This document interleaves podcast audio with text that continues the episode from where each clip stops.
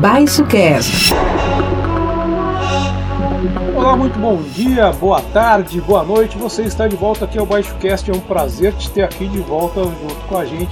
Mais um episódio. Esse aqui eu sempre perco as contas, mas acho que é o quarto, ou também conhecido como décimo quarto né, episódio do nosso Baixo Cast. E comigo aqui, Bruno Cardial. Bruno Cardial sempre tentando lançar aqueles telefones para a galera sair da Matrix. E aí, Bruno? que, que e manda, aí, cara? Silveira, tudo jóia? Ó, tentamos, não deu certo, não teremos mais o retorno de Fábio Luporini. É uma triste, triste notícia, mas enfim, já não está mais no nosso, no nosso meio, já foi para o universo Matrix paralelo. Fábio Luporini não vem com nós. Mas vamos, ter que, vamos tocar nós dois aqui, vamos tocar esse papo do Baixocast. Bem-vindos aos que estão ouvindo a gente, sejam bem-vindos, bem-vindas. Vamos falar mais um pouco de política, que é o que a gente tenta fazer aqui. O, o Fábio Luporini dizem lá que ele já, já ficou até amigo do Sr. Anderson. Estava tomando vinho com o Sr. Anderson. Já, já foi corrompido pelo sistema, já não tem como mais recuperar, infelizmente. É, o, o, o Sr. Anderson, para quem aí não assistiu o filme, né, para entender esse nosso dialeto aqui particular, é aquele cara que é o guarda da Matrix, né? Que é um cara que ele se multiplica, né? Aparece 500 Sr. Andersons lá para tentar caçar os, os, outros caras que vêm da nave para tentar salvar, tirar as pessoas da Matrix, destruir a Matrix, etc, etc, etc. Baixo Cast. Um debate em alto nível no país da baixa política. O podcast do Baixo Clero.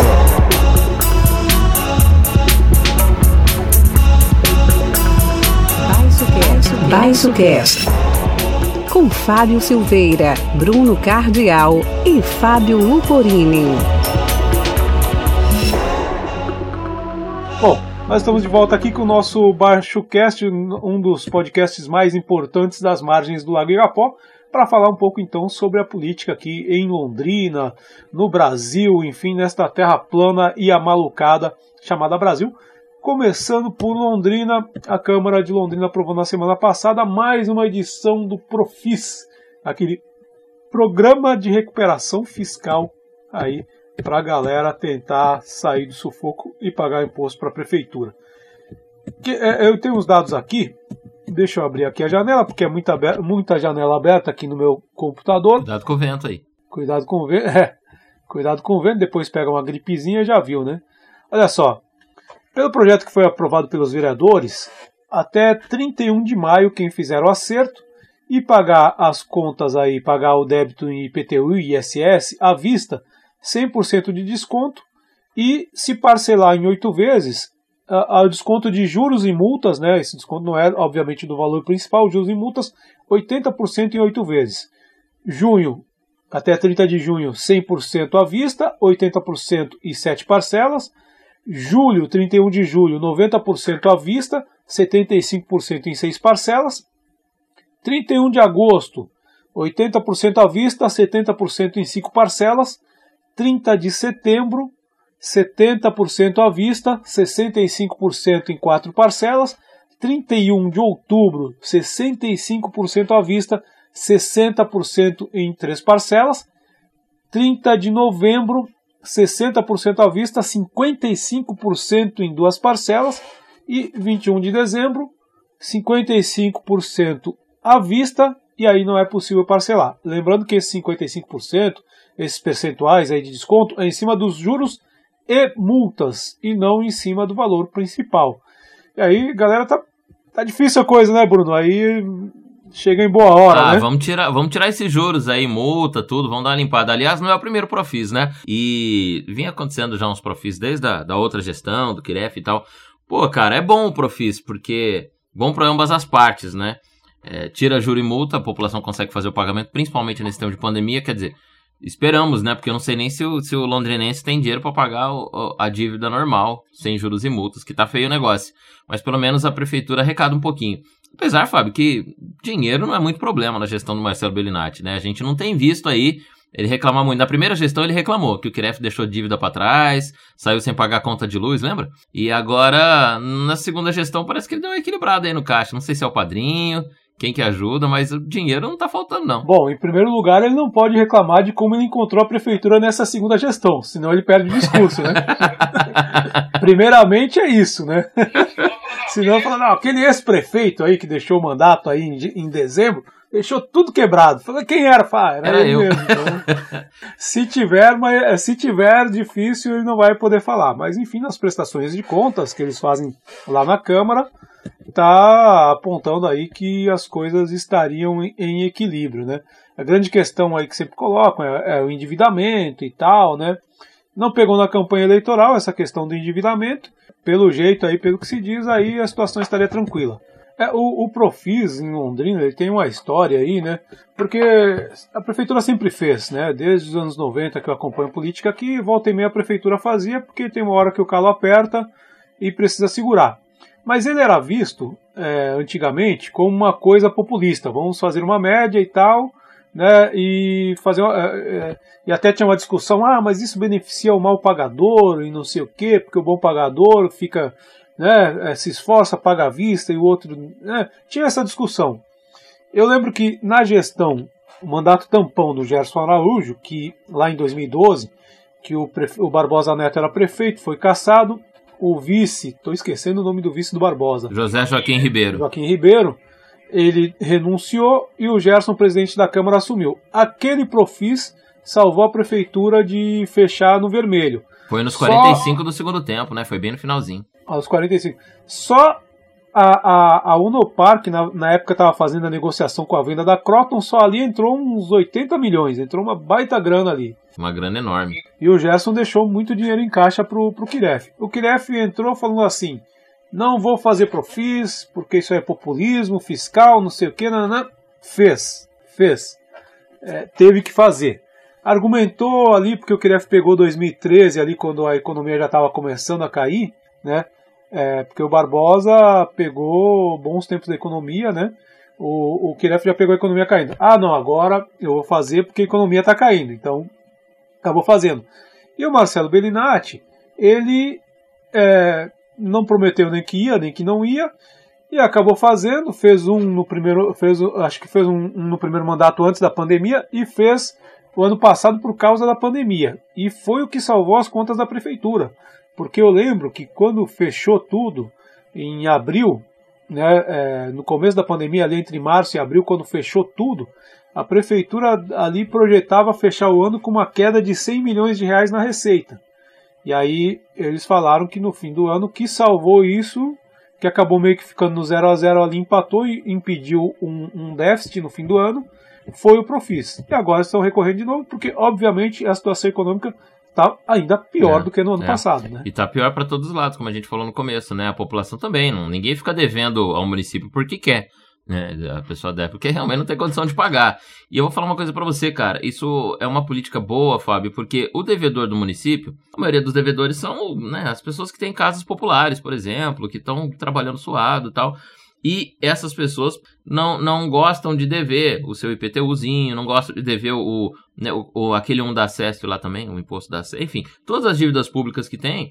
O brasileiro honesto, né, a gente há de convir aqui que não gosta de ficar devendo. O cara é aquele um que junta o primeiro dinheirinho que tem, vai lá e quer quitar a conta dele e tal. Então, quando esse Profis, inclusive, vai até o final do ano, então vai ter muita oportunidade de todo mundo terminar 2022 quitadinho com a prefeitura, né? Com a casinha paga, com o IPT túmulo pago, com outra dívida que seja dentro do poder público pago, porque vai até dezembro. É, eu, como, como tu falou, né? O, Londrin, o brasileiro honesto, que certamente não é dono de banco, ele vai. Ele gosta ali de ficar em dia, tal, não ficar devendo. Se deve é porque a situação realmente não está fácil, né? E quando eu falo que a economia está pior, está tá pior exatamente para as pessoas, né? Ou seja, para a sociedade, porque para banco nunca fica ruim. E são exatamente os bancos, por exemplo, que eles preferem judicializar, questão de ISS e tal, né? Eles ficam devendo para judicializar, não estão nem aí é, é, com nada, né? E aí, na verdade, a galera aí é, e, e, assim, e tem salvado, não tem, não tem jeito. A economia, a, a economia decaiu, salários caíram, né? Precarização do trabalho. Então, a massa do, da municipalidade, a grande, uma parte considerável dela, está toda uberizada, né? Caiu a renda e aí é o seguinte, a vida apertou. Profis seja seja bem-vindo, né? E além do mais, né, Bruno? Se tu tivesse com essa grana do Profis no bolso, se tu fosse o prefeito, né, 40 milhões que eles estão esperando negociar, Fala pra mim se tu não ia botar um teleférico na cidade, hein? Ah, eu ia falar isso. Dá pra fazer um, um bondinho. Dá pra fazer um teleférico ligando o calçadão até a rodoviária, olha que lindo.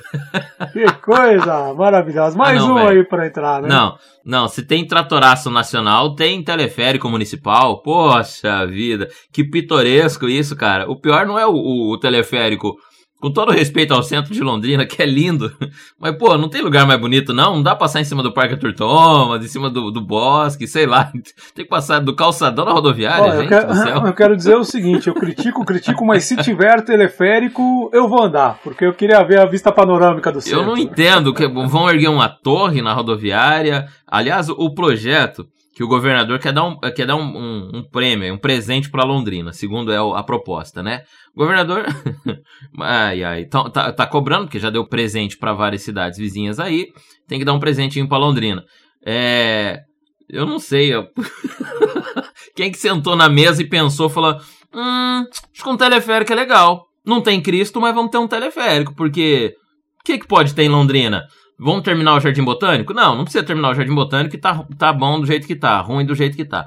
Vamos, que mais? Mais uma universidade estadual não pode, mas é, é um teleférico é legal. Meu Deus, cara, será que não tem ninguém? Integração do transporte regional aqui? Ah, pra que isso? Não, não. Deixa o povo pegar ônibus ali na leste-oeste.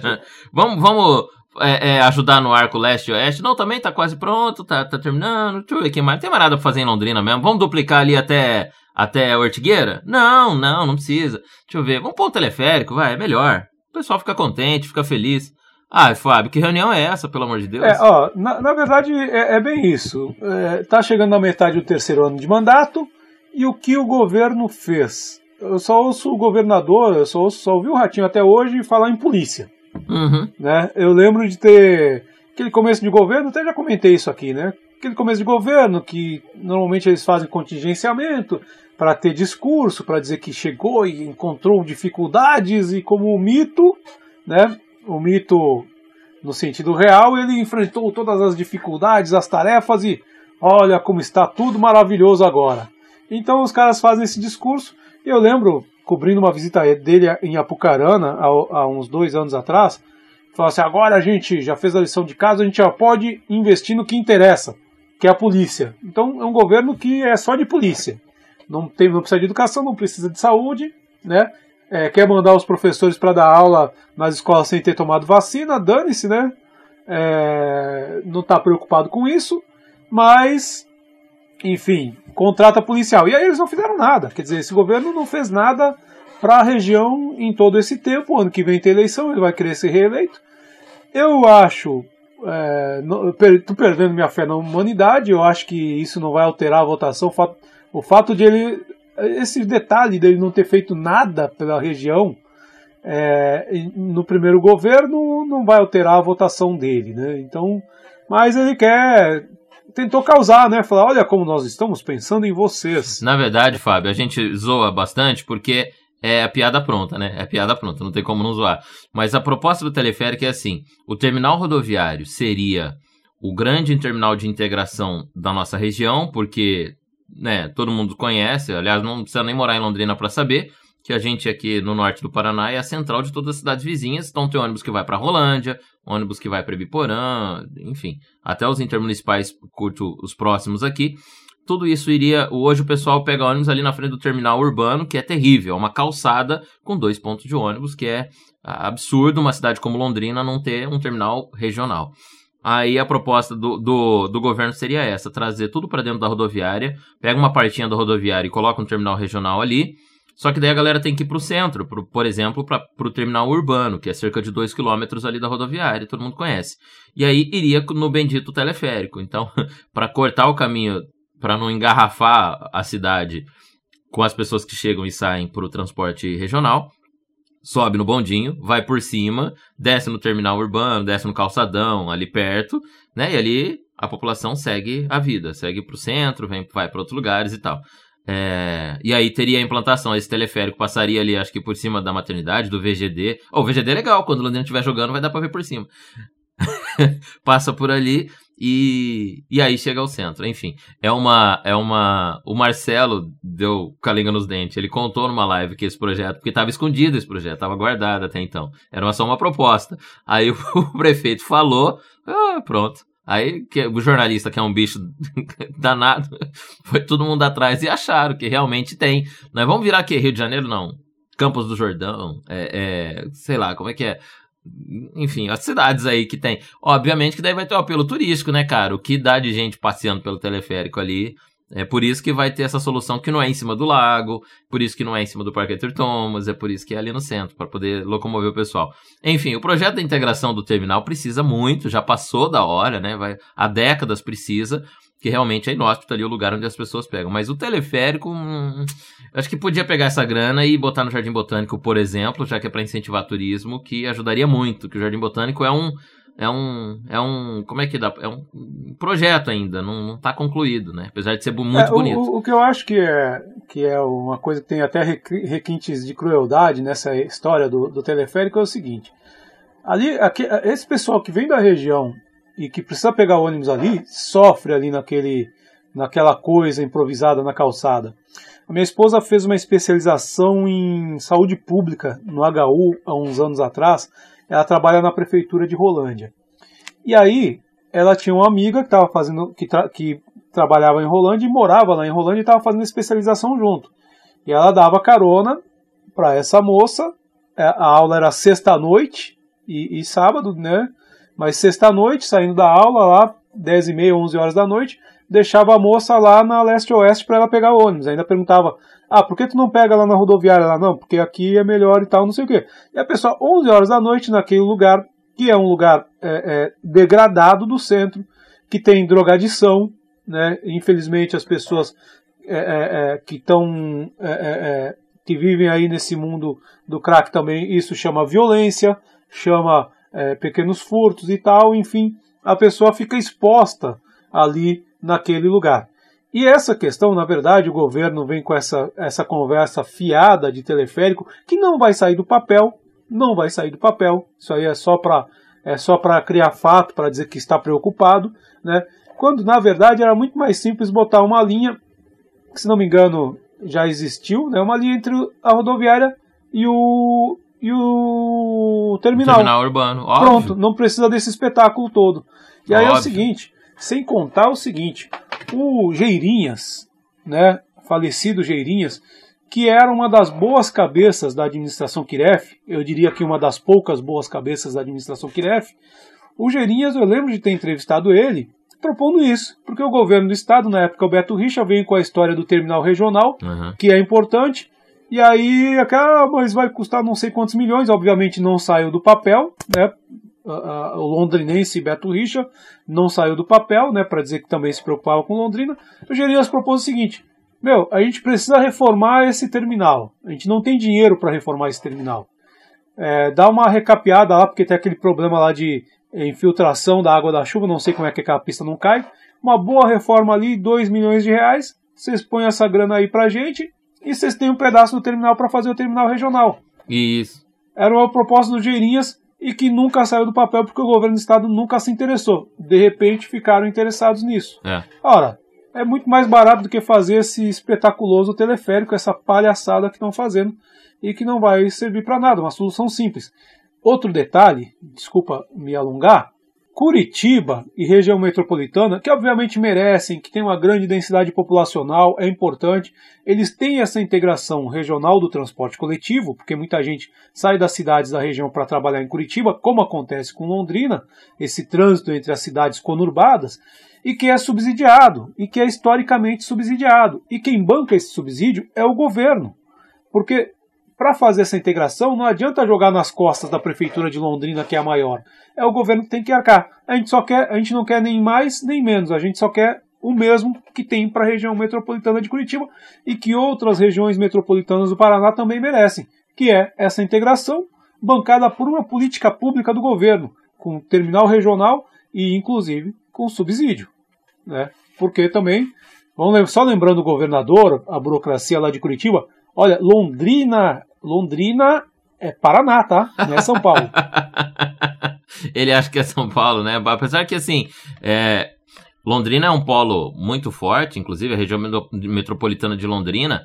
25 municípios nós temos hoje na, na, na região metropolitana de Londrina, porque ela foi expandida, exatamente. Tem Guaracilo, Pionópolis, Centenário, Prado Ferreira, tem aqui agora. Fábio, você imagina com o terminal de integração hoje, o que você descreveu aí é uma realidade. Muitas pessoas moram em Rolândia, Icambé, Biporã, até Florestópolis e, tal, e transitam aqui por Londrina.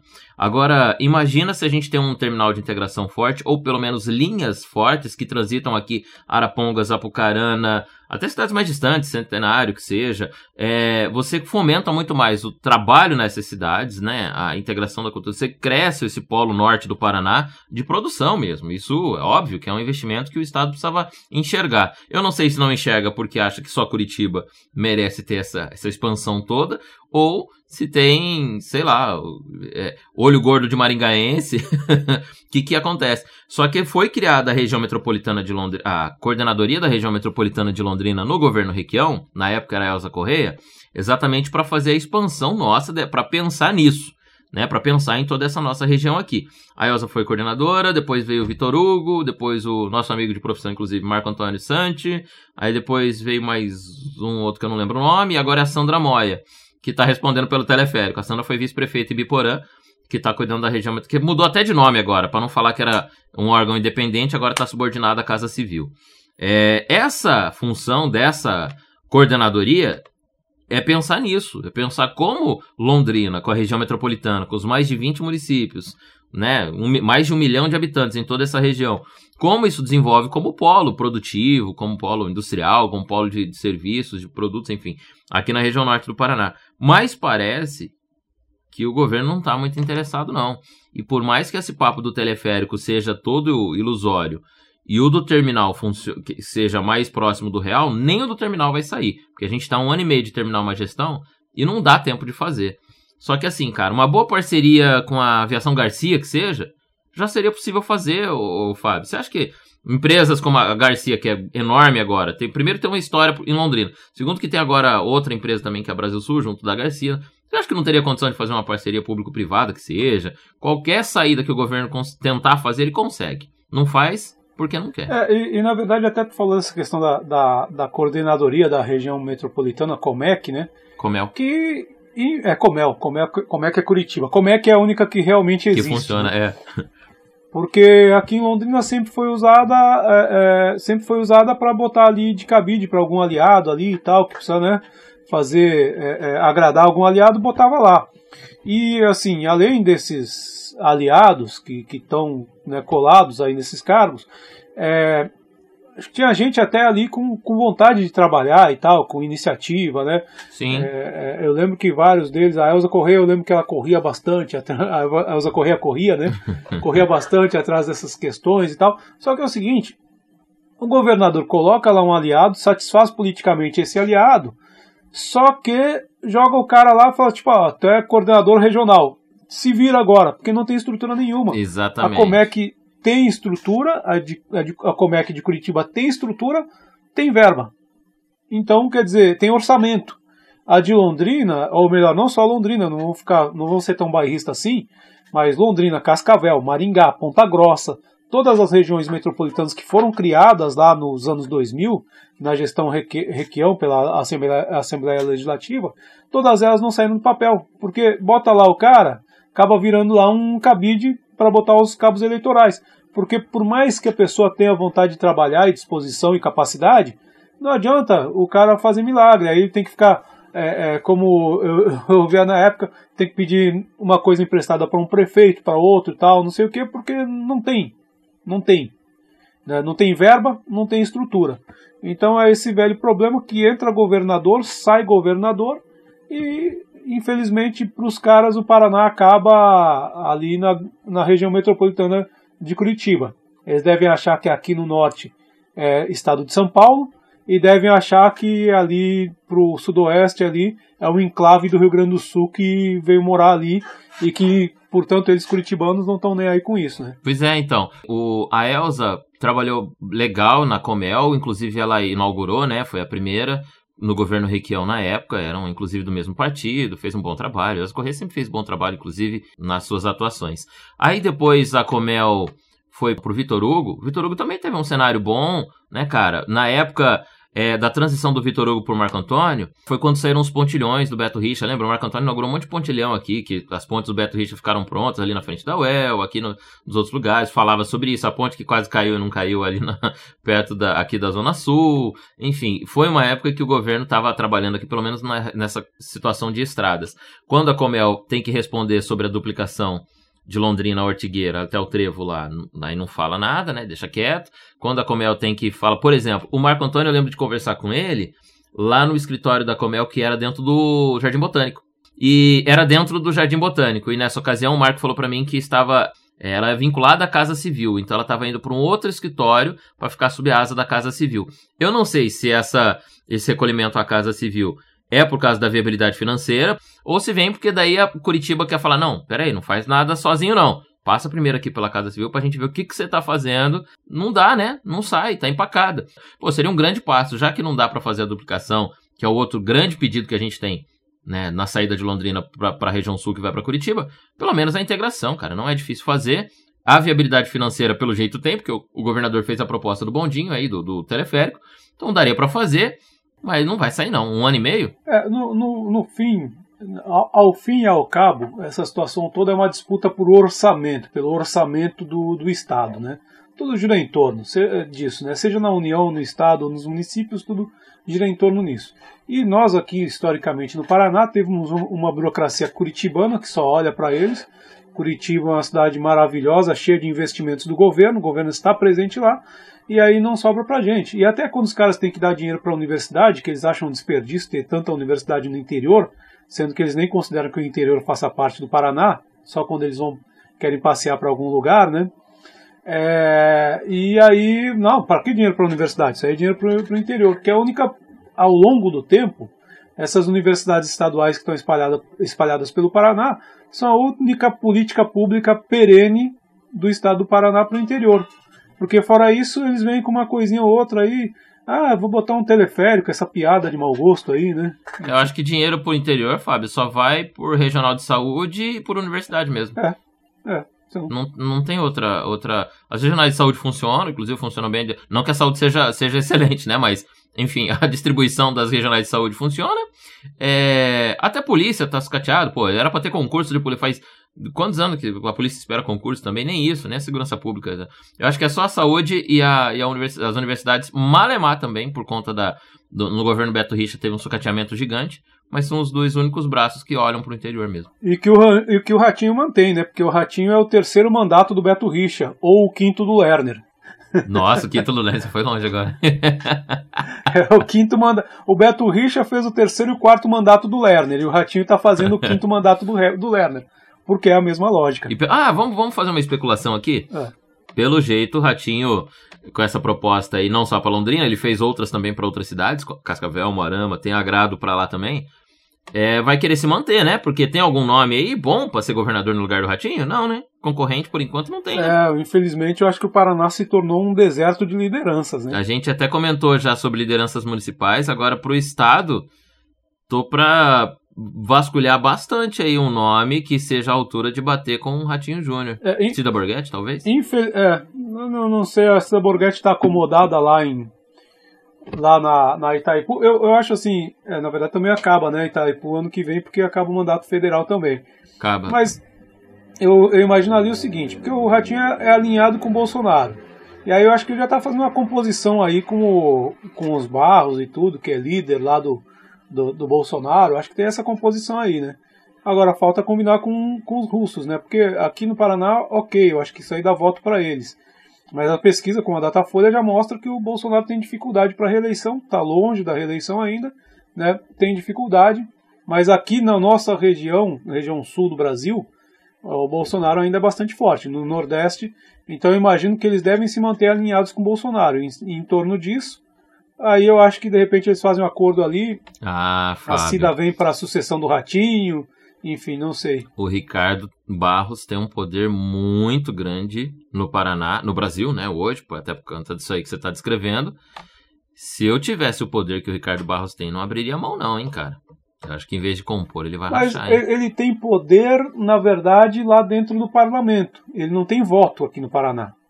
Porque se tivesse voto, a governadora era a Cida Borghetti, não o Ratinho. A voto não tem, mas voto se faz, né? Voto se cria rapidinho, é só ter dinheiro pra trabalhar. Eu acho muito difícil ter, uma, ter um adversário forte contra o Ratinho, porque ele tem a máquina do governo e tem a máquina de comunicação também, que foi o que o elegeu, né?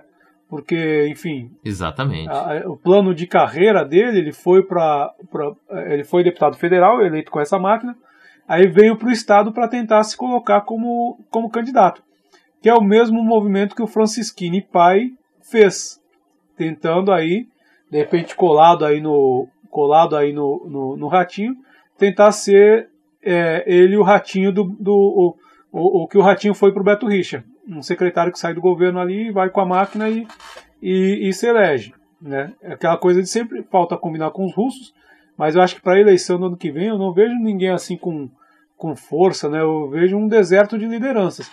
E eu acho que o, o Barros também, para a sucessão do Ratinho, de repente ele pega e cacifa a, a, a Cida na sucessão do Ratinho. Ou um prefeito.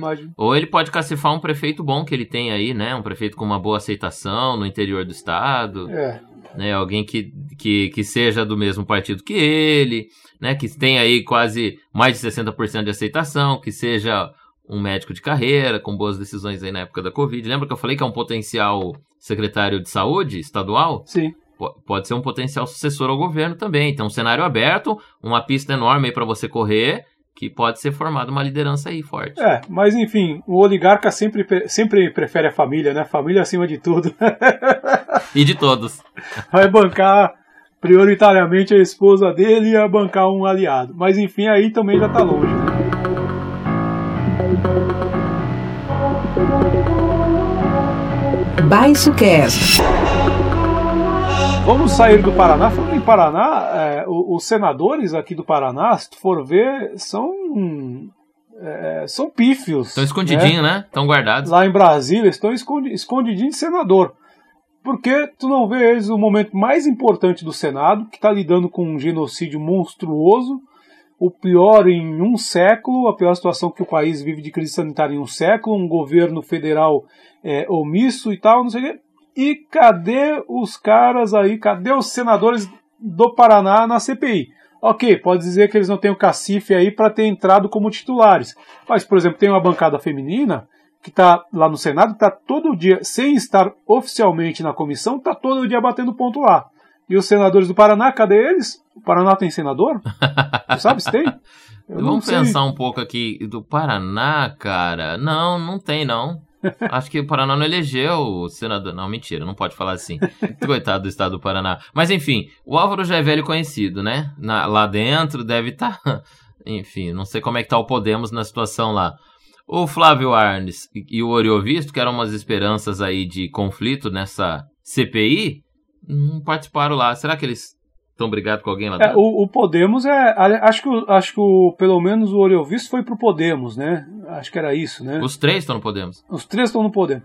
Então, aí é melhor ficar escondido, né? Porque o Podemos, a tropa de choque do Bolsonaro é do Podemos. Aí como é que os caras vão defender o genocídio? Então, para não queimar com a base, eles estão escondidos, ou seja, nós não podemos fazer isso agora, entendeu? Não podemos. Não podemos nos Esque- expor, porque o Podemos é base do governo, mas a base estadual, por mais que seja bolsonarista também, que o Paraná é um estado bolsonarista, além de Londrina ser, Curitiba também é, é, não dá para se expor agora nesse momento em que tem tantos conflitos nacionais. Então é melhor a gente ficar guardado, escondidinho aqui, deixa passar o temporal, aí depois a gente volta à tona e falar que nós defendemos, que nós estávamos juntos. Agora, muito me admira, né? Flávio Arnes e, e Oriovisto no Podemos. Quem é Flávio Arnes? Quem é Oriovisto? Ah, Bom, é, enfim. É, a gente vê assim esses grandes homens públicos como eles crescem no momento da adversidade, né? pois é, cara, exatamente. São, Só que são, nenhum deles está aqui no Paraná. é, é, Eu só tô curioso agora de verdade de saber quais seriam os, os bastidores de corredor lá, viu, Fábio? Um olhando pra ele, falei, no café, segurando a xícara assim, um fala pro outro assim, falei, e aí, Fábio, você vai lá hoje pra ouvir ou não? Lá, ah, não vou, né? Vai que alguém filma e a gente tá lá dentro. Não, mas só pra ficar ouvindo, só pra saber o que tá. Não, vou nada, rapaz. Agora eu vou. Se fosse eu, eu falo, não, hoje tem jogo do Grêmio, hoje não. E amanhã? Não, amanhã tem treino do Grêmio. é, não, então. Ontem, poxa, ontem teve jogo do Londrina, foi bem à tarde, inclusive, cara, não deu. Vou acompanhar o jogo do Londrina. Mas falando então da, dessa transição aqui, falando da, da nossa falta de liderança, falando aí pro, falando agora do maior reality show, eu falei, eu falei que a TV Senado ia ser a minha Netflix. Ô Fábio, você tá bravaço, né, com, com, com Van... como é que é lá, o irmão do Weintraub, Weingarten. Weingarten. É. Vanguard. Você tá brabo com esse cara, né, velho? Poxa, te frustrou Nossa, ele, né, cara? Eu esperava mais dele, né? Só que não. Foi ministro da nossa área, não fala assim, cara. Pô, cara comandou a comunicação no Brasil. Agora, agora cara, eu acho o seguinte: ontem, ontem a, a temperatura subiu, o cara mentiu descaradamente. Aliás, no, no, no começo da fala dele já deu perda total, porque ele falou que ele era, ele era judeu praticante, tal, não sei o quê, que se aconselha com Malafaia e R.R. Soares. É. Ah, não, o cara que pede conselho pro Malafaia, pro R.R. Soares, cara. desculpa, mas perdeu. Piada pronta, né? Não, mas você viu o preâmbulo dele, cara? Totalmente entregue ao Deus Todo-Poderoso Bolsonaro. Porque nós. Ah, um discurso de. Desculpa, de, de subordinado total, né, cara? que um governo que defende a família. Ele fez uma campanha política ali. Ele pegou o texto de campanha política do Bolsonaro e leu no preâmbulo dele.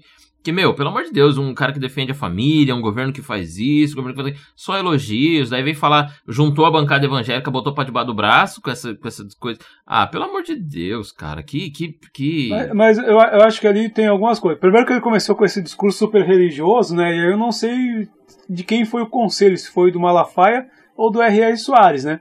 O fato que ele mentiu pra caramba. E segundo um livro lá chamado Bíblia, que eu já li, é, tem um negócio, tem uma parte lá que Moisés sobe no Monte Sinai e tal, não sei o que, traz uma tábua, tem dez mandamentos. Se não me engano, tem um mandamento lá, um tal de não mentirás. então eu não sei quem foi que aconselhou. Porque o cara mentiu descaradamente.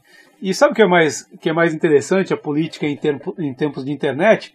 Ele foi sendo desmentido ele começou a contradizer o que ele tinha dito para a Veja, que na verdade ele só foi lá ser ouvido por causa da Veja. Por causa da Veja, é. Da entrevista, né? É, ele começou a, a, a desmentir o que, o que a Veja estava dizendo. A CPI falou assim: vamos pedir a gravação. A Veja já pegou e puf, soltou no ar.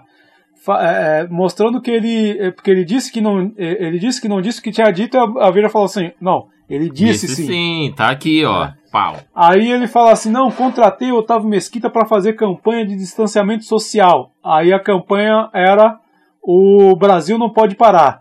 Não, porque essa campanha aí do Brasil não pode parar, eu tava com Covid e eu não trabalhei em, em, naquele mês de março.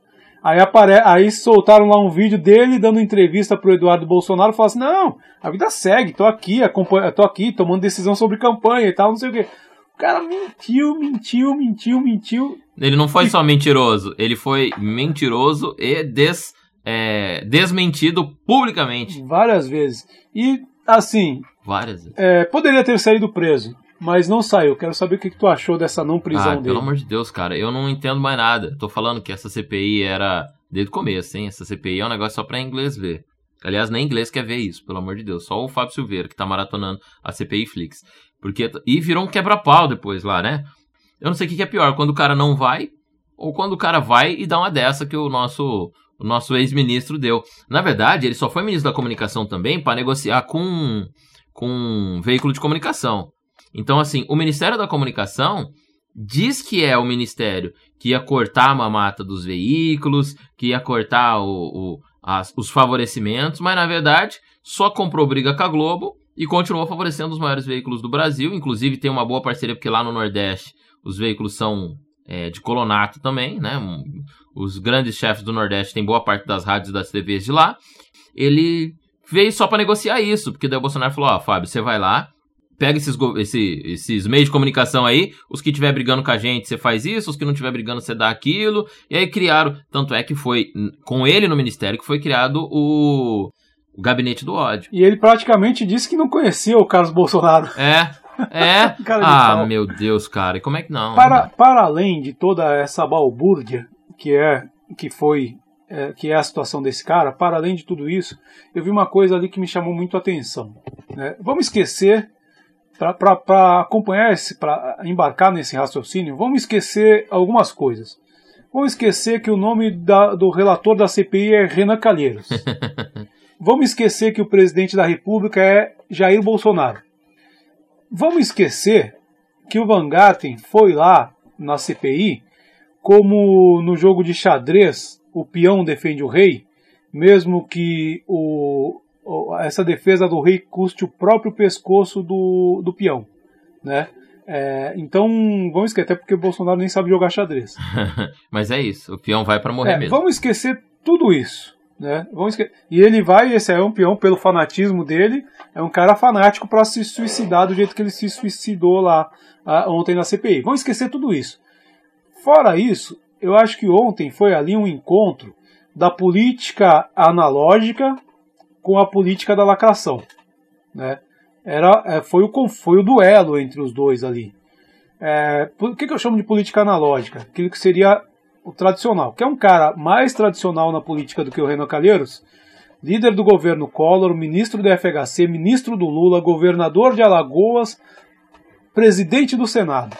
O cara sabe onde está cada tijolo ali do, do, do, Senado. Fala assim, esse tijolo aqui, uhum. né, ele chama por nome, cada tijolo da construção do Senado. E, e inclusive, é, é, vamos dizer assim, pode não gostar dele, realmente tem vários motivos para não gostar, ele tem vários problemas, ele tem conteúdo. É bom, cara. Ele tem conteúdo. Pra má política, ele é um bom. Ele do é outro bom. lado do corner, tava esse Van Garten aí, que é um cara que ali, que ele negou, mas que era do gabinete do ódio, que é uma galera que cresceu na política a partir de 2013, surfando nos algoritmos, na memética e nas frases de efeito.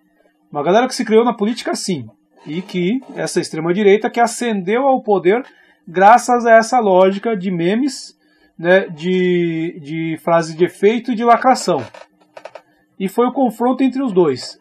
E aí, nesse confronto, a política analógica triturou a galera da lacração. Triturou, porque lhes falta conteúdo. A gente tem que lembrar que essa galera é uma molecada, ele, ele não, né? Eu tô falando ele como símbolo disso, né? Ele não, porque ele nem é tão moleque assim. Mas é uma molecada que assiste um vídeo lá do Mises, né, da escola austríaca, de duas horas, o cara já se acha um puta especialista em economia, e agora que eu sou um puta especialista em economia, estou refutando Marx. Fala, cara, vai estudar, vai, vai jogar teu videogame. Entendeu? Então é uma geração é, é, dessa extrema-direita que eles, que eles é, é, se acham uma arrogância tal, se acham os caras topzera, acham os caras que têm muita informação, e é o seguinte, a política e a vida, ela não faz de lacração e de memética. Tu precisa ter conteúdo, e para ter conteúdo tu precisa ler. Como dizia um professor meu, aqui da UEL, Nelson Tomasi, foi meu professor no mestrado, é uma, tudo é uma questão de HB. HB, horas bunda sentada na cadeira estudando para tu entender as coisas. E foi para mim foi muito interessante esse, esse, confronto. É claro que se o palco fosse não o Senado, mas o Twitter, o resultado poderia ser diferente. Mas no confronto direto, quando o cara tem que ir lá falar e tal, não sei o que, mostra o que que o cara é oco, né? Esse para mim foi um foi, foi o simbólico assim que pouca gente Acho que pouca gente se atentou a, a, esse, a essa leitura. É, o, o, esse Fábio aí que você está descrevendo, que foi secretário, lembre-se que quando ele entrou na secretaria, ele já estava sendo investigado, porque é, ele vem para articular com o mercado. Você está falando exatamente o conteúdo do cara, que é o que não existe, conteúdo político ele não tem. Ele foi colocado na Secretaria de Comunicação para negociar com o mercado. Ele tinha uma empresa, que por sinal eram as iniciais do nome dele, a FW, que pegava, é, é, era, o, era o rejunte entre agências, verbas governamentais e televisões. Por exemplo, ele já tinha um, um embrólio com a Band, né, de, mandar uma grana gigantesca. E ele assume a secretaria, obviamente que dá conflito de interesse se ele continuar dono da empresa dele, que é a empresa para quem a secretaria manda dinheiro para distribuir para agências e televisão. Aí o que, que ele fez na época? Ele falou que saiu. Não, eu saí da empresa. Eu não sou dono da empresa. Mas quem que é o dono? É minha mãe. Não, aí não, né? Aí ele deixa a empresa, que a mãe dele era sócio dele, ele deixa por irmão, e aí ele vai para a secretaria, ou seja, ele foi colocado no governo exatamente por conteúdo político não é, ele foi colocado para negociar com as, as TVs, diga-se ali Band, SBT contra a Globo, que é uma, uma briga que o Bolsonaro tem, enfim, sei que, né? Mas enfim, ele foi colocado para negociar com as maiores TVs, inclusive com as TVs e, e rádios evangélicas, que tem a bancada ali que tem também seus, suas TVs e rádios, para manipular a grana que sai da Secretaria de Comunicação e também para as agências aliadas, que teve uma agência que pegou quase 70% da verba da Secretaria, nesse primeiro ano dele, quando ele foi secretário. Ele foi para fazer mercado na Secretaria de Comunicação, não foi para fazer uma campanha propositiva com relação ao Covid, é, foi para também trabalhar sob essa é, é, sob essa, esse comando o Gabinete do Ódio, que é um braço, obviamente, muito informal, mas é um braço que existe dentro do governo. Então a comunicação, ela foi delegada, a comunicação oficial do governo foi delegada ali para o Gabinete do Ódio, a comunicação política foi empurrada para esse lugar. Ele praticamente não sentava nas cadeiras de secretário, mas ele era papagaio de pirata do Bolsonaro, ele nunca ficou lá dentro da secretaria determinava para alguns aliados e para a própria empresa e para veículos, para agências aliadas, toda a verba a destinação da secretaria. Ou seja, o secretário não fez nada. E agora ele senta nessa cadeira com esse fraco conteúdo político que você descreveu, é óbvio que ele vai dar esse vexame. Porque ele não tem o mínimo de noção do que ele estava fazendo lá, senão fazer negociação com a Secretaria de Comunicação. É, e, e, aí, acompanhando lá o depoimento, né? Eu maratonei o depoimento ontem, né? É, enquanto eu fazia outras coisas paralelas. E eu. Primeiro eu tive a impressão de que esse cara foi lá, como to, todo bom megalomaníaco, ele foi lá e. Tipo, ele inflacionou o passe dele. Ele foi na Veja dizer que ele fazia coisas que ele não tinha feito. Sabe? Tipo assim, eu era fodão lá, mas só que não era. Né? Só que o cara. Agora ele contradisse, né? Agora tem que contradizer. É, porque... o ego, né? É, mas aí depois eu fui reparar o seguinte: tem uma, tem uma questão aí. E aí, de toda aquela muvuca e tal, de todo aquele show, o que restou comprovado ali, e hoje está sendo ouvido o cara da Pfizer, é que a Pfizer mandou uma carta para o governo em setembro, para o governo, que quer dizer é, presidente, o vice, Mourão, Ministério da Saúde, Pazuello, Ministério da Economia, Guedes. Mandou para várias pessoas. E passaram dois meses e nem tchuns, nem se dignaram a responder. Aí liga, olha a história que louca. Liga o dono de uma emissora de TV, que era a Rede Vida, não, não lembro o nome do cara. Aí ele fala assim: escuta, vocês não vão comprar vacina? Assim, como assim vacina? Ligou para quem? Ligou para o cara que dá verba para eles, que era o contato dele. Aí ele diz que em novembro, dois meses depois, ele falou: presidente, esse negócio aqui, e aí fez a ponte de um com o outro. Uma coisa que eu imagino que deve estar passando pela cabeça dos senadores e que eles vão investigar que de, porque ele diz, inclusive, que ele, que ele foi para a Veja, foi dar entrevista para Veja, para não. É, é, para não. É, enfim, para tentar é, de, é, é, fazer uma ação preventiva ali, porque os caras estavam meio que. os caras estavam ali meio que. vamos dizer assim é, tentando trazer uma, pelas palavras deles, trazer umas versões maldosas sobre coisas que ele não teria feito e tal, não sei o que, que ele foi preventivamente lá. E aí, ouvindo alguns comentaristas hoje, já tem uma avaliação do seguinte: tem que investigar isso aí. É o seguinte, imagina o tamanho do, do negócio que é venda de vacina para o governo federal nesse momento. Então o cara vai lá e faz uma, faz uma, e até inclusive o dono da TV pode ser chamado para depor, Aí o cara faz uma coisa que nós chamaremos assim de lobby. Né? É, será que tem comissão? Será que tem uma, uma grana rolando aí? E aí, tem, na saída, o Pazuello diz o seguinte, uma entrevista dele, aqui estou com uma matéria do, do Poder 360, de saída, Pazuello diz que todos queriam o pichulé do final do ano. Então, uma coisa que eu imagino que os senadores muito atentos vão perguntar para o Pazuello é saber quem é que, quem é que queriam o pichulé. Né? Então tem uma, tem uma questão aí, será que era lobby? Né? É, enfim, essa é uma questão que ficou ali, porque de repente o fato dele ter feito aí essa, essa mediação, que no fim ele fez, falar assim, governo, olha, tem esse ofício aqui da Pfizer aqui que vocês nem viram, tá dois meses aí na, na gaveta de vocês. E aí já aponta aqui uma suspeita, até o próprio Pazuello que aponta, que é o esse pichulé aí, né? O que, que é pichulé, Bruno? Não faço a mínima noção. Que é um pichulé? Não faço a mínima noção do que é pichulé. No meu, no, na minha cidade não fala. Ó, o Pazuello aqui na, na matéria do Poder 360 disse que liberou recursos para serem usados exclusivamente em combate à pandemia, mas ao chegar no final do ano, políticos queriam pichulé, que seria o mesmo que usar os recursos para outras finalidades. Informações divulgadas pela, pela Veja. Enfim, aqui é a frase do Pazuello, aqui literalmente reproduzida. E aí começou a crise é, com liderança política que nós temos hoje, que mandou uma relação, uma relação para a gente atender e nós atendemos. E aí você está jurado de morte. Figurativo, né?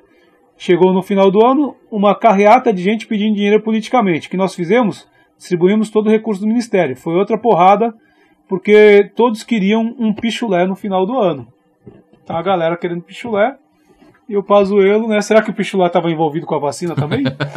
é uma questão a ser levantada pela CPI. Agora, outra, outra, outra impressão que eu tenho, não sei, não sei o que, tu acha, é que é o seguinte, voltando ao xadrez. Então, me parece que ontem o peão foi lá e tal, porque o tá jogando xadrez, o peão é a primeira peça, até para tu sacrifica um peão para armar um contra-ataque e tal, estratégia de xadrez, né? Joga o peão lá. Só que o, o Pazuello é a torre, né? A torre tu protege mais, porque a torre é importante e, e, e a torre está claramente sendo protegida pelo Planalto, né? Me parece, me parece isso. Mas é a última, né? É, é, exatamente o símbolo. Sabe o rock? Quando você no xadrez que você que você pode dar a única a única peça que troca de lugar com o rei no xadrez, com o rei no xadrez no movimento é a torre, exatamente essa essa figura do do Ele é o cara, o Bolsonaro tá deve estar tá na mão dele, né, o tempo todo. A negociação que eu falei no podcast anterior já aconteceu, e ali ele é a última cartada, porque a hora que ele for, Fábio, se esse cara olhar pro. Ele falar, não, agora eu vou entregar tudo, pronto. Aí acabou. Esse é o cara que vai acabar com a vida do Bolsonaro, entendeu? Ele tá hoje, ele é um dos mais poderosos ali. Agora, ele de frente com o Renan Calheiros, eu queria ver. Eu queria ver. Esse eu queria ver. Eu, eu quero ver essa cena, eu não sei se ele tem cacife para isso, porque o cara da Anvisa foi lá. O, o cara da Anvisa eu vou falar, cara. Me espantei com aquele cara da Anvisa. Por quê? O presidente da Anvisa, o Barra Torre. Aham, por quê? Ele, ele. Não, porque é o seguinte: é um cara que tá nesse governo e que pensa. E que teve a hombridade de falar assim: não, não concordo com o presidente em tal coisa, não concordo com isso, não aceito aquilo, não aceito aquilo outro. Que deu um depoimento. É, não vou. É, ia falar de homem, né? Mas. É, que honrou o diploma dele de médico. Né? Tu vê o Queiroga lá, o ministro da Saúde, foi lá semana passada, não, eu não tenho opinião sobre isso, e não sei o que e tal, e o cara meio que, né, tentou ali pela tangente. E o, e o Van Garten ontem se enrolou, porque ele estava também tentando, né, se poupar todo mundo, né. E o que foi ali no a primeira treta ali, logo, logo no, na, na inquirição do Renan, ah, o que, que, tu acha de tal pensamento? O que, que, que tu acha que passava pela cabeça do presidente quando ele falou tal coisa? Aí, ele, aí o Van Garten falou assim: pergunta para ele. Vixe. Vixe. Até o presidente, o, o, presidente da CPI chegou como tipo assim: ah, por outras palavras, falou assim: ó, tu é novinho? Deixa eu te falar uma coisa. E aqui nesse negócio de política faz tempo. Poder acaba, poder acaba. É, depois vida tu se ferra. Então, cara. ah, fica esperto aí, fica pensando no que tu vai, no que tu vai falar, né? É, é, agora eu acho assim, que apesar de todo, todo esse stream leaks aí, toda essa loucura e tal, no, no, fundo, no fundo é o seguinte: semana passada foi a batalha da cloroquina. Essa semana está sendo a batalha da vacina. E nos vários depoimentos fica claro ali o seguinte: o governo se omitiu, né, e, e até o elemento que, foi, que acho que foi, do ponto de vista de investigação, foi o fato mais importante que Van Garten trouxe concretamente, é o seguinte: o governo tinha uma carta, levou dois meses para responder uma carta, não estava nem aí, e estava nem aí para a Pfizer que estava querendo vender vacina, que é o que efetivamente vai enfrentar a pandemia de frente. Né? Acho que essa foi a grande contribuição desse, desse depoimento. É, vale lembrar que é, o Van Garten foi depor porque estava uma bagunça no ministério na época, né? Não sei se você lembra, não tinha ministro. E a, eu, na outra fala que eu falei lá, eu misturei ele com o Fábio Faria e tal, não sei o que, porque ele é secretário da maior subsecretaria do Ministério, que fala com a imprensa, com a publicidade, com a comunicação social e tal. Embaixo do Ministério tem a hierarquia, tem acho que umas quatro ou cinco cargos lá. A SECOM é a maior. E tava uma bagunça na época. Então imagina esse cara que não sabe do caminhão que ele caiu, olhando para o ministério, olhando para as coisas, ele devia chegar toda hora e falar: Bolsonaro do céu, o que, que eu faço agora? O que, que eu faço agora? Ele deve ter saído lá desacordoado daquele Nossa, depoimento. É, não, e cara fraco, cara fraco, né? Porque é, é, essa galera aí, é, é, aquela análise que eu fiz. Essa galera aí, pá, sou fodástico aí na questão de política, mas sabe de porra nenhuma, sabe fazer meme. Né? Sabe fazer meme e aí vamos combinar que o cara tem talento, né? Pra fazer meme e tal. Realmente eles são muito bons de comunicação. Só que conteúdo é zero, né? Rola. Baixo Cast. Mas falando, falando em conteúdo, passando de, de CPI para tra trator, né? O que, que, tem a ver CPI com trator? Tudo, né, Fábio? Ué, Tudo. o financiamento do, Tudo. o financiamento do projeto. Como é que tu viu essa parada aí do tratoraço? Ah, meu Deus, cara, não tem mais como defender nada. Eu não sei.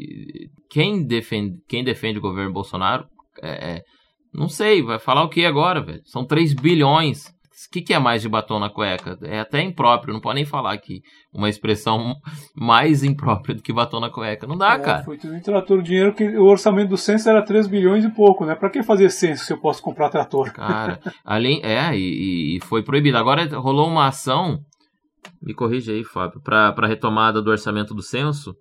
Uma ação. Foi o STF, não? É, o STF ia julgar isso, né? Pra retomada do censo, que precisa ser realizado. Era pra ser feito em 2020. Aí agora ia ser feito em 2021. Em 21, tava tudo praticamente certo. O IBGE, de repente, recebeu um telegrama. Não vamos ter censo. Até o IBGE olhou e falou: caramba. Não? Mas tá tudo pronto aqui. A gente já tava pronto com o carro ligado para sair, já tava tudo certo. E era exatamente isso. É um orçamento que poderia, por exemplo, ter feito o censo. Mas é isso, né? Não vamos querer saber no Brasil quantos ficaram mais pobres. Não vamos querer saber no Brasil como está a população, porque, né, e vamos dar 3, milhões em 3 bilhões em trator, que é mais fácil, porque a gente compra os aliados e continua manobrando. Nossa, para um governo que entrou metendo a boca nessa compra e venda de. É, é, que, na verdade, eu acho que ali o governo é o seguinte: o governo nunca teve intenção de. É, é, bom, se colocou como nova política o cara que ficou 30 anos no, no Congresso sem fazer nada.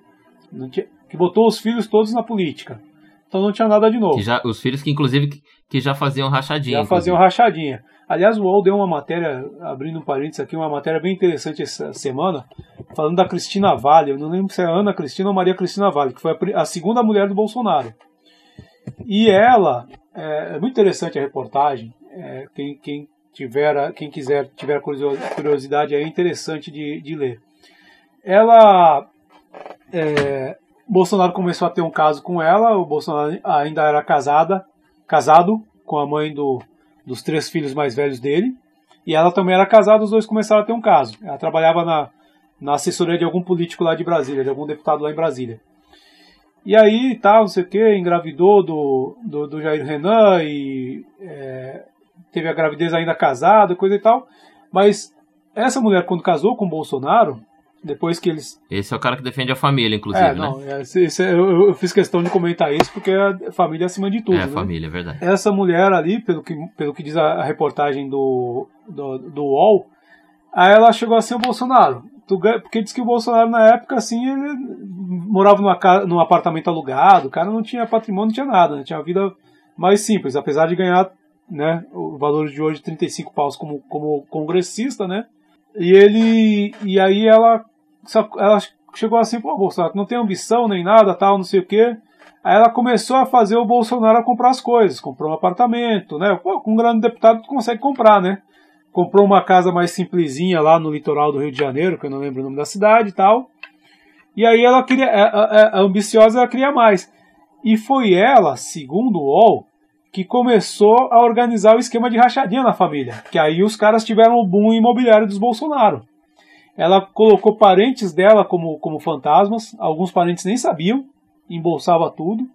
Colocou toda a parentada dela no gabinete do Bolsonaro e do Carlos Bolsonaro, que foi o primeiro político da família depois do Bolsonaro, e começou o esquema da rachadinha. Que depois, quando separou, né, depois veio o Queiroz. Tá? Quando separou, Queiroz deve ter assumido ali o negócio. Mas a história do, do, do boom imobiliário dos Bolsonaro, do enriquecimento do Bolsonaro, começa com essa mulher, com a Ana Cristina Vale, que é a mãe do, do, do, do, do 04, do Jair Renan.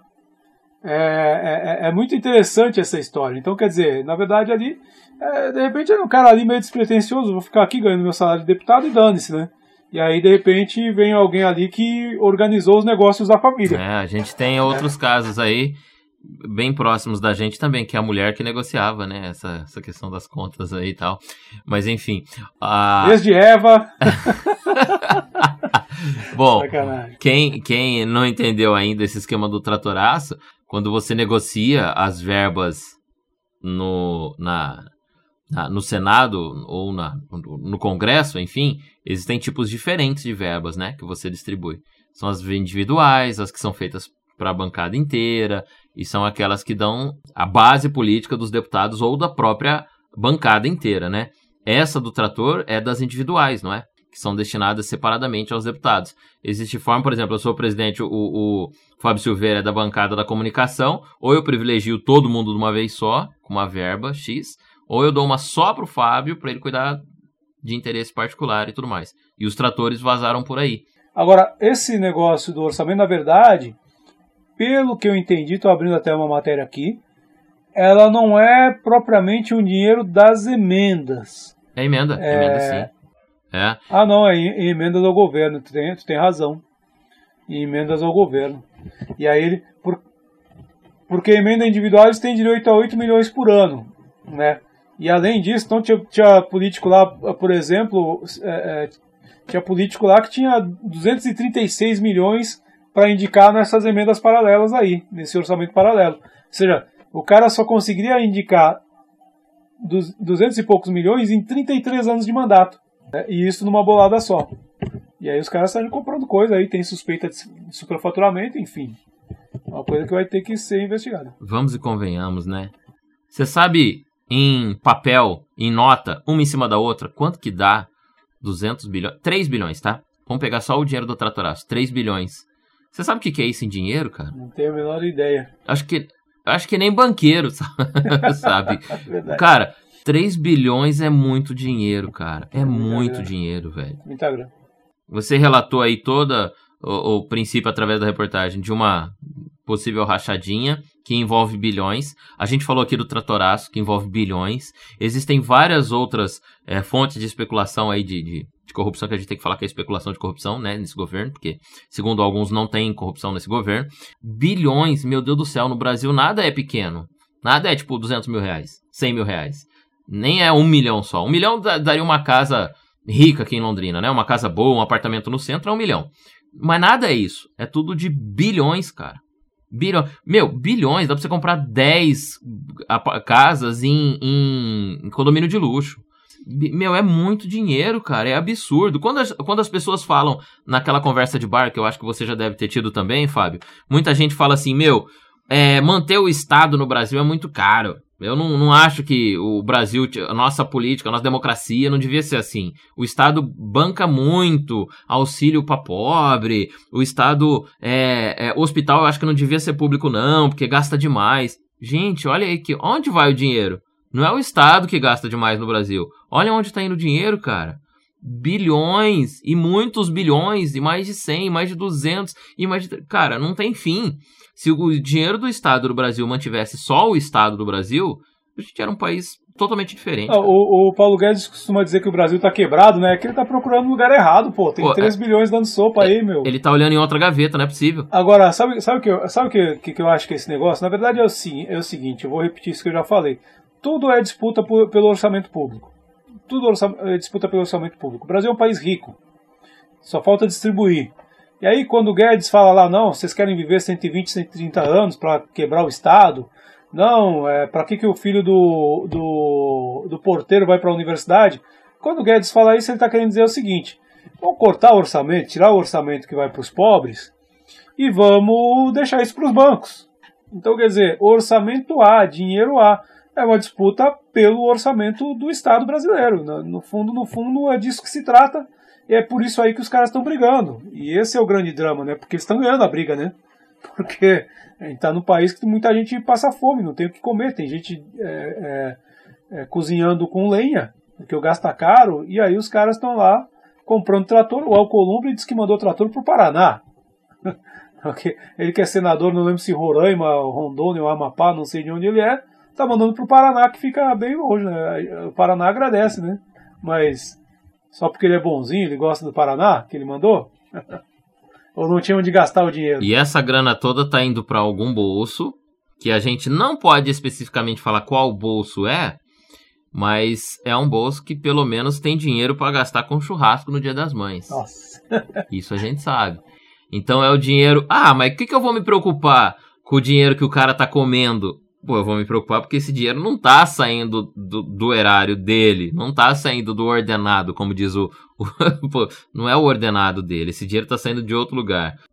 Ou é ilegal, é imoral, ou engorda. Ou é os três juntos. os três juntos. Mas, mas, meu, sinceramente, se fosse um dinheiro suado ali, batalhado lá, tu sabe as horas que tem que ficar trabalhando na frente do computador e tal. Tu ia dar um pau e 700 no quilo da picanha? Não, tudo bem, Fábio. Você, como um bom gaúcho, não pode falar que você não abriria mão de fazer um churrasco com uma boa picanha. Você faria uma carne nobre, uma carne bacana, mas 1.700. Me diz aí, Gaúcho, quanto foi o mais caro que você pagou numa picanha eu... já na sua vida? Você lembra de novo? Eu vou te. Impossível. Você já fez um churrasco bom, já, pode falar. Momento de ostentação, felicidade, assim. Comemorei alguma coisa na vida. Na verdade, eu fiz. Raramente eu fiz churrasco com picanha, porque na verdade carne nobre para mim, sabe o que, que é? Costela. picanha para os fracos. Para quem gosta e sabe, sabe de churrasco, é costela costela, cupim. Ah, cupim. Essas são as carnes nobres. Cupim é bom, adoro As pessoas acham que carne nobre é filé mignon. Não é. Isso aí é gente que não sabe comer carne. Né? Que, o que quer ostentar. Né? Carne nobre para mim são essas. Mas, é, sinceramente, eu lembro de ter pagado aí alguns anos atrás, faz tempo já, né? Tipo, 34 pila no, no, no quilo da picanha. Achei caro pra cacete, 34. Que é uma média. Pois isso é o que eu tô pagando agora no quilo da 100. na carne moída. A carne moída tá 34 Na carne moída, 34 Ó, pila. No momento de ostentação, churrasco com a família, uma celebração do irmão que se formou, qualquer coisa do gênero, você pagar 30 reais na picanha, dói no bolso. É uma vez no, na vida, mas você paga. 40 reais que seja, 30 reais, 35, porque você não vai comprar talvez um quilo, você vai comprar um pouco menos, você vai gastar uns quinzão de carne, mas daí você compra uma outra carne para contrabalancear o churrasco, coloca mais um pão e uma salada pra galera encher bem ali o bucho e não comer tanta picanha. Cara, mil. Quanto é que é mesmo? Mil e oitocentos reais. Mil setecentos e noventa e nove e noventa e nove. Mil e oitocentos reais, cara. Que absurdo. Enquanto. Quanto é que é o bolso agora? Cento e trinta? Cento e trinta pila. Meu Deus, cara dá, dá mais de 10 famílias do bolsa do, do auxílio emergencial agora do governo desse. Não daria 100 gramas dessa picanha do Bolsonaro. Não daria 100 gramas, diga-se de passagem que é um, é, uma, é um filete daquele. Quem tá ouvindo a gente pode visualizar, quando você pensa em picanha, aquele medalhão bonito com a gordurinha em cima, né? Aquela fatia assim de mais ou menos um dedo de largura. Um daquele. Dá um daquele. Que dá mais ou menos 100 gramas dá uma fatia dessa. Meu Deus, cara. É uma realidade muito discrepante, Fábio, do, da, da elite política brasileira. Tiramos de lado aí o, a persona do Bolsonaro, tá? Vamos tirar esse cara de lado para não falar que a gente tá batendo muito no Bolsonaro. É, é, é muito discrepante, cara, a realidade da família do Brasil, do trabalhador brasileiro, aquele que a gente falou que paga em dia, ou então tá louco para chegar o Profis logo do Marcelo Bellinati para poder quitar a casinha dele na Coab, é o, o, a dívidazinha dele. É muito discrepante a vida desse cara com a elite política do Brasil, cara. Mas, Mas não é pouco discrepante, é 100 vezes mais discrepante. Mas eu acho que ali, ali nessa história aí da, da picanha do Bolsonaro aí, tem um método.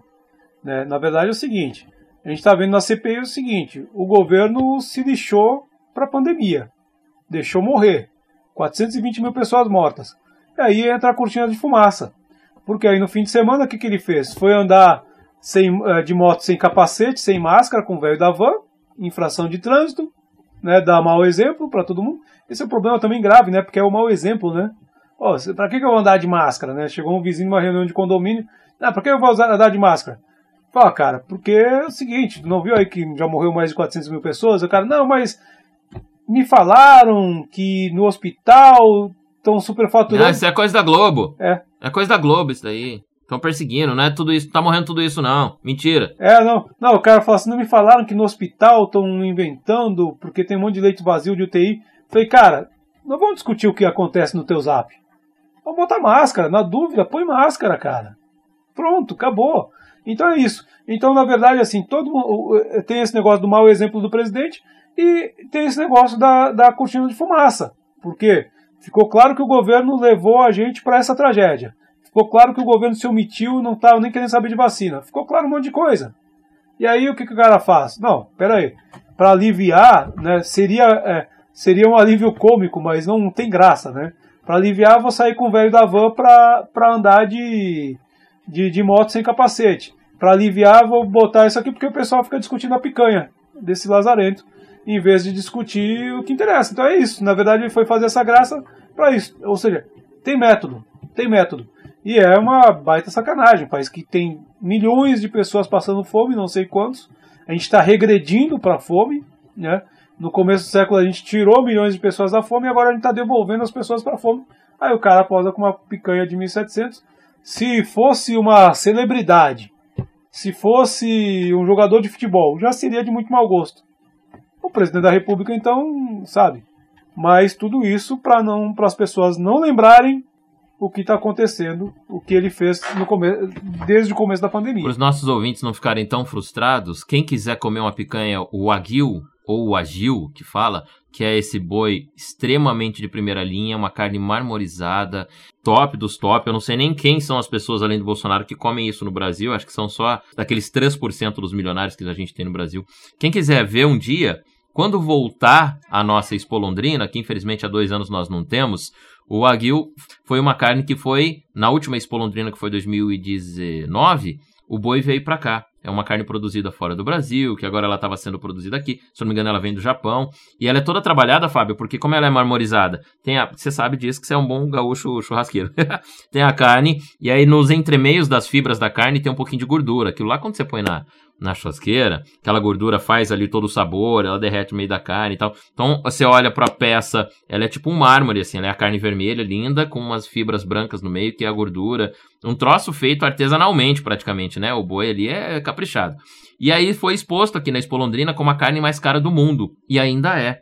Desde 2019, quando veio esse boi para Expo Londrina, veio essa carne que eu lembro que eu cheguei a fazer uma matéria na época sobre isso. É a carne mais cara do mundo e foi a carne que agora é a, é a picanha mito, que foi chamada, porque essa carne, um, os caras queriam vender ela em Goiânia na época da campanha do Bolsonaro, como ela é a mais cara do mundo, criou essa carne e falou, não, é a picanha mito, a picanha do Bolsonaro, mas na época o Bolsonaro nem sabia disso. E aí meteram uma embalagem com a carinha do Bolsonaro, bonitinha, enfim.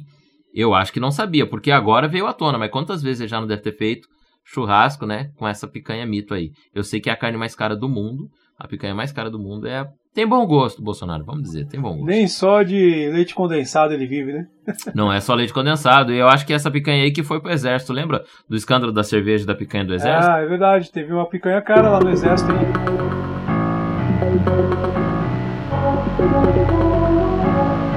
Baixo Cast.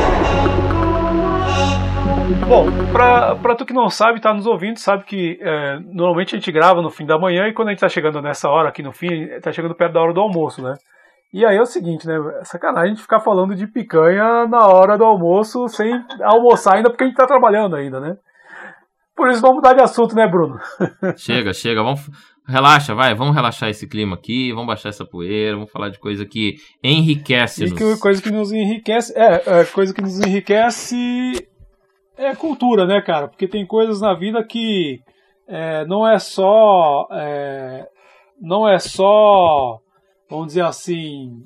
É, tem coisas que a gente enriquece, não mas é não é obrigatoriamente em moeda corrente, né? Não é o capital. Eu, aliás, sou bem contra o capital. O que me enriquece mesmo é o intelectual. E qual é a tua dica então pra gente? Cara, nem é muito longa, mas foi lançado um trabalho agora há pouco tempo de dois grandes nomes da música é, eu, um deles eu tive a oportunidade de conhecer, apresentar o show aqui em Londrina, que é o Zé Cabaleiro e o Chico César.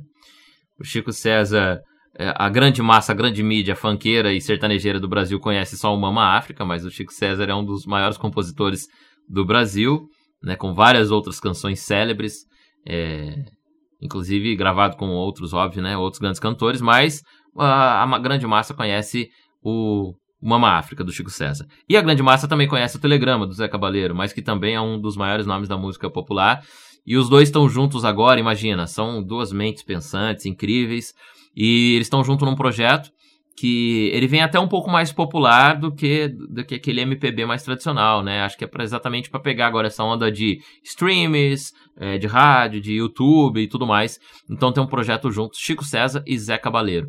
É, eles já compõem juntos tem muito tempo, se conhecem há muito tempo, mas agora eles, nesse tempo da pandemia, muitos artistas estão. A arte é legal nisso, porque os caras ficam fechados e produzem mais, né? Eles têm trabalhos que não dá pra você produzir tanto trancado em casa, mas a arte você tem mais inspiração, produz mais, e foi isso que esses dois fizeram. Aí tem é, é, rock, balada, MPB, reggae, tudo isso junto nesse material deles agora que chama é, Lovers é, é, Respira e Lovers, chama, né? É, são duas músicas maravilhosas deles e aí tem mais um outro. Então já está disponível aí nas plataformas digitais.